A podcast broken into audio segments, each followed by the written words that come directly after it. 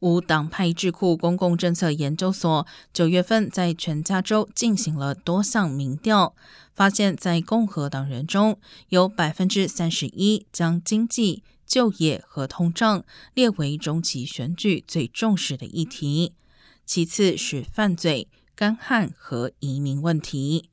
而百分之二十三的民主党人和独立选民也将经济视为最重要议题，其次为游民、住房成本以及环保问题。